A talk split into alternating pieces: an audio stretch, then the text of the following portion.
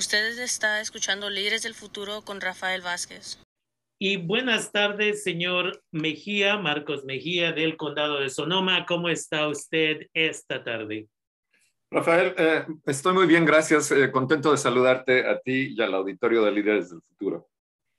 Y díganos, sabemos que ya se aprobó la vacuna para niños y niñas de 5 años de edad a 11 años de edad. Y sabemos que la semana pasada usted nos dijo que había más o menos 7 mil vacunas ya listas para empezar a vacunar a estos niños, niñas. Si nos puede proveer lo más reciente acerca de qué es lo que está sucediendo. Así es, eh, bien lo apunta, 7.500 dosis fue el primer eh, eh, embarque de vacunas que recibimos aquí en el condado para las clínicas que empezaron el martes pasado. hubo una en Gerbil y otra en Cloverdale y ahorita te voy a dar una lista de las que, de las que siguen esta semana. Eh, por supuesto que la gran noticia de esta semana es que ya estamos vacunando a todos, uh, a todos en el condado de Sonoma desde 5 años en adelante. La adición de este nuevo grupo de 5 a 11 años de edad amplió significativamente el número de residentes elegibles para la vacuna. La elegibilidad para recibir la vacuna, como sabemos todos, era de 12 años en adelante y ahora se ha ampliado de 5 años en adelante. Por esta razón, la tasa de vacunación de nuestra población elegible ha bajado un poco.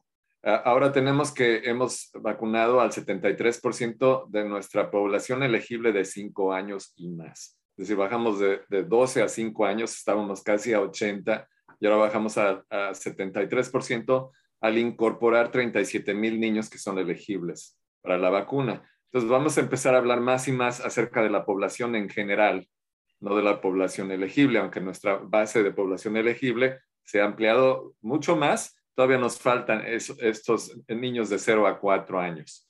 Entonces, cuando, cuando vemos a la población en general, eh, incluyendo a estos niños, nuestra, nuestra vacunación está a un 69%. Estamos cercanos al 70% de la población en general, pero también cuando hablamos de población en general nos falta un 30% por vacunar. Y esto pues vamos a ver que es muy importante porque nos puede poner en riesgo ahora que nos acercamos al invierno a tener de nuevo una ola de, de, COVID por este 30% que todavía está pendiente de vacunación o, que no tienen vacunación en, en, absoluto, que tienen la opción pero que no se vacunan también. Una vez que nuestra campaña de vacunación pediátrica se incremente más en las próximas semanas, esperamos que nuestra tasa de vacunación aumente significativamente. Sin embargo, la vacuna continúa avanzando, son más de 761 mil dosis las que, las que ya están aplicadas y los residentes completamente vacunados son más de 343 mil. Eh, con una sola vacuna hay más de 31 mil personas vacunadas. Eh, esta vacunación para los de 5 a 11 empezó el martes de noviembre y ya tiene el 3.4% de niños que se han puesto la, la, primera dosis de la vacuna.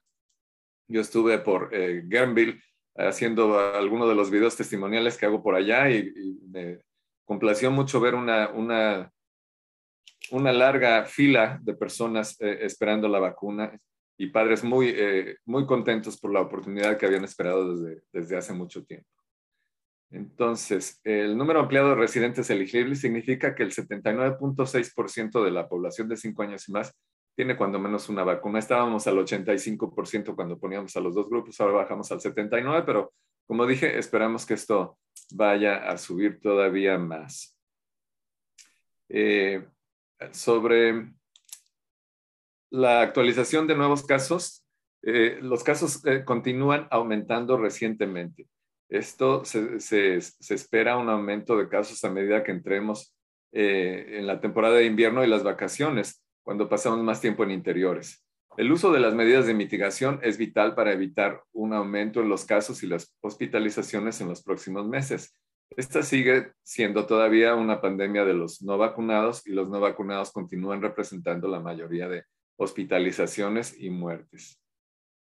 Hasta el martes, el 23 hasta el martes pasado, el 23 pacientes de COVID estaban hospitalizados en Sonoma y esto incluyó siete pacientes en las camas de unidad de cuidados intensivos.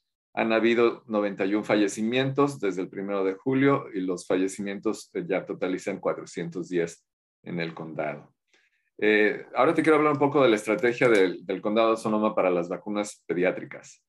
A medida que las vacunas pediátricas comienzan a implementarse, se alienta a los padres a que se comuniquen con su pediatra o a una farmacia local para encontrar la vacuna de sus hijos como una primera instancia.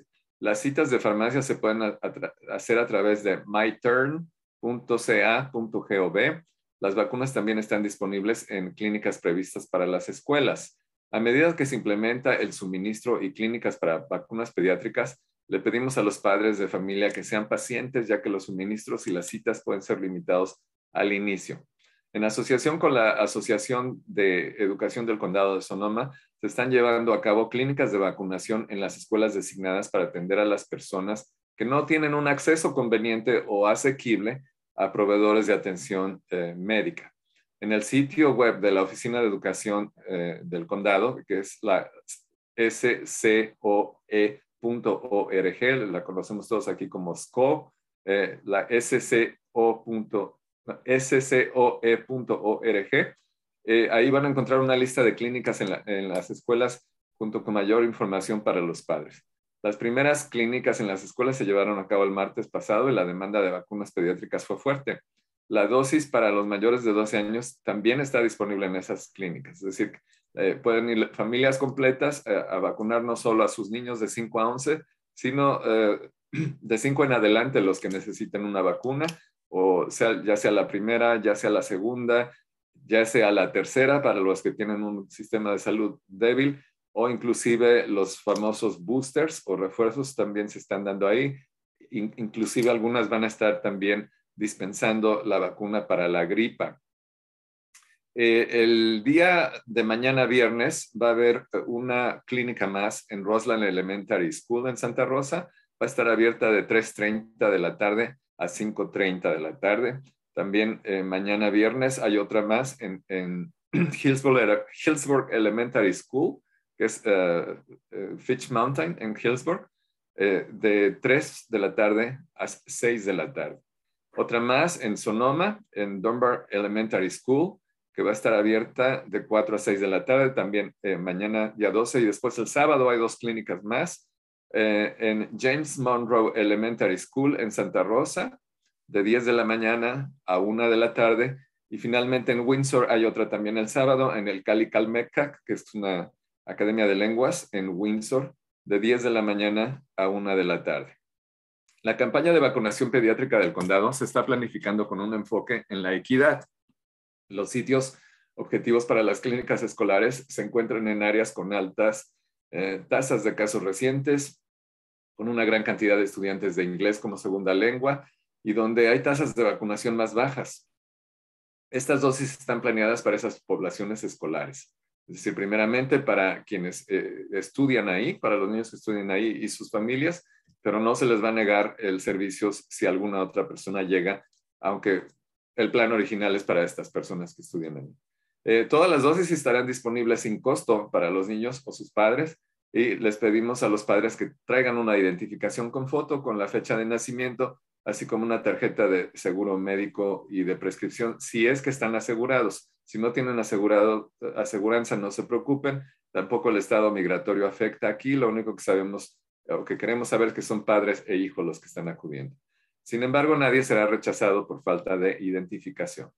Eh, los líderes de salud y educación en el condado están trabajando para responder a las preguntas de los padres sobre la vacuna pediátrica y abordar sus inquietudes. La campaña de divulgación incluirá seminarios web el próximo martes 16 y el miércoles 17 de noviembre, eh, la próxima semana, que están organizados por Servicios de Salud del Condado y la Oficina de, Educación del Condado de Sonoma. Son en inglés el, martes y el miércoles va a ser en español eh, para darle a los padres oportunidad de que hagan todas las preguntas, todas las inquietudes que tengan acerca de la vacuna. Eh, los panelistas van a ser médicos o van a ser especialistas en pediatría que van a contestar a sus preguntas. Eh, los seminarios se van a transmitir en vivo a través de la página del condado en, Facebook eh, el martes a las 5 de la tarde y el miércoles a las 4 de la tarde. Entonces, si tienen eh, preguntas, este es un, buen momento para que las vayan escribiendo y el día eh, martes o el miércoles puedan seguirnos en la página de Facebook del condado y hacer sus preguntas directamente a los funcionarios que van a estar trabajando ahí y lo mismo a los doctores. Las sesiones se van a grabar y estarán disponibles rápidamente ese mismo día en el canal de YouTube del condado en inglés y en español, donde puede ser un recurso más para padres que están buscando respuestas. Ah, mientras más eh, preguntas hagan diferentes padres, pues va a haber una lista grande ahí de, respuestas que les pueden dar eh, pues solución a todas las dudas que tengan actualmente. Esto viene muy eh, a propósito ahora que los casos en las escuelas siguen subiendo. Han habido 843 casos hasta ahora desde que se empezaron las clases en agosto. La mayoría de todos estos casos continúan siendo estudiantes. Hay 751 de estos casos que son estudiantes y 92 casos que son eh, eh, miembros del personal de las escuelas. Eh, en la página del condado, en socoemergencia.org, tenemos ahora un, panel donde estamos publicando los casos en las escuelas para las personas que tengan interés en consultar esta página, socoemergencia.org. pueden ahí ver el número de casos y en, qué lugares es donde está afectando más el COVID. Eh, por último, te comento que el condado ha ampliado la orden de salud sobre vacunas contra la gripe. La, doctora Sundari Mays, que es nuestra oficial de salud en el condado, amplió el alcance de la orden de salud del 1 de octubre que exige a los trabajadores de ciertas instalaciones de atención médica y de congregación que se vacunen contra la influenza. El requisito ampliado de la vacuna contra la influenza ahora se aplica a todos los trabajadores en centros de atención para adultos y personas mayores con licencias del Departamento de Servicios Sociales del Estado, a los trabajadores de atención domiciliaria, incluidos los asistentes de atención médica domiciliaria, eh, a los trabajadores de hospicios, a los trabajadores de centros regionales que atienden a personas con discapacidades intelectuales y del desarrollo. Y eh, los todos estos trabajadores deben de cumplir con estos requisitos de ponerse la vacuna contra la influenza antes del 30 de noviembre, antes de que termine este mes. Cualquier persona a la que se le, otorgue una exención médica o acomodación religiosa debe usar una máscara quirúrgica o un respirador en todo momento mientras trabaja en el interior. La temporada de influenza comenzó el 1 de noviembre y dura hasta el 1 de mayo. Llega este año mientras que el condado continúa haciendo la lucha contra la pandemia, contra, contra COVID. Y hasta ahí mi reporte. Eh, en español y ahorita vamos a dar la versión en inglés. Definitivamente. Y nada más quiero recordarle a la comunidad, antes que acabemos con esto, de que si tiene alguna pregunta, por favor, hable con su doctor, con su doctora, con el pediatra de su niño su niña, porque sabemos que escuchamos recientemente que hay un grupo de padres que está, aparentemente es un grupo ah, privado en Facebook que está tratando de organizar formas, videos tal vez, volantes tal vez, para tratar de prevenir que la gente pobre vacune a sus hijos y sus hijas. Entonces, estamos tratando de obtener más información para que podamos identificar este grupo, pero la forma más fácil de prevenir de que usted caiga víctima a este tipo de personas es si usted tiene alguna pregunta, como yo siempre le digo, haga una lista de sus preguntas vaya al entrenamiento que acaba de mencionar el señor Mejía, o si no, comuníquese con su pediatra y dígale, tengo estas preguntas y que le den las respuestas directamente. Como siempre lo he dicho, si cree en su pediatra que le dé la información correcta para un montón de cosas, ¿por qué no durante esta situación? Entonces, con eso se le agradece, señor Mejía, como siempre, y esperamos estar con usted la siguiente semana para dar más información. Con mucho gusto.